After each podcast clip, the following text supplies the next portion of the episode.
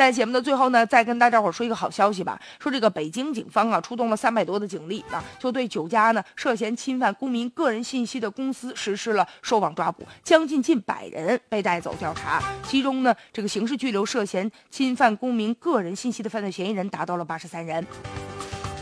啊，这其中呢，就是涉嫌这侵犯公民个人信息的，这涉及到的这个领域啊，包括房地产呐，包括教育、这个培训教育等等多个领域。现在确实啊，这公民个人信息啊，有的时候就感觉好像在裸奔啊，咱们好像感觉被人拍了一个 X 光照一样，你的个人信息一览无余。其实呢，侵犯咱们信息的源头啊。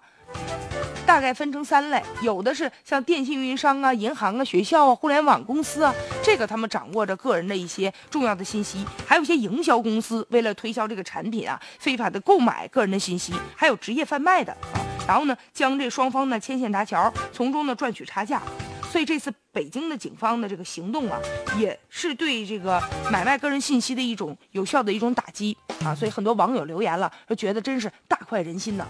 也希望吧打击这个买方市场。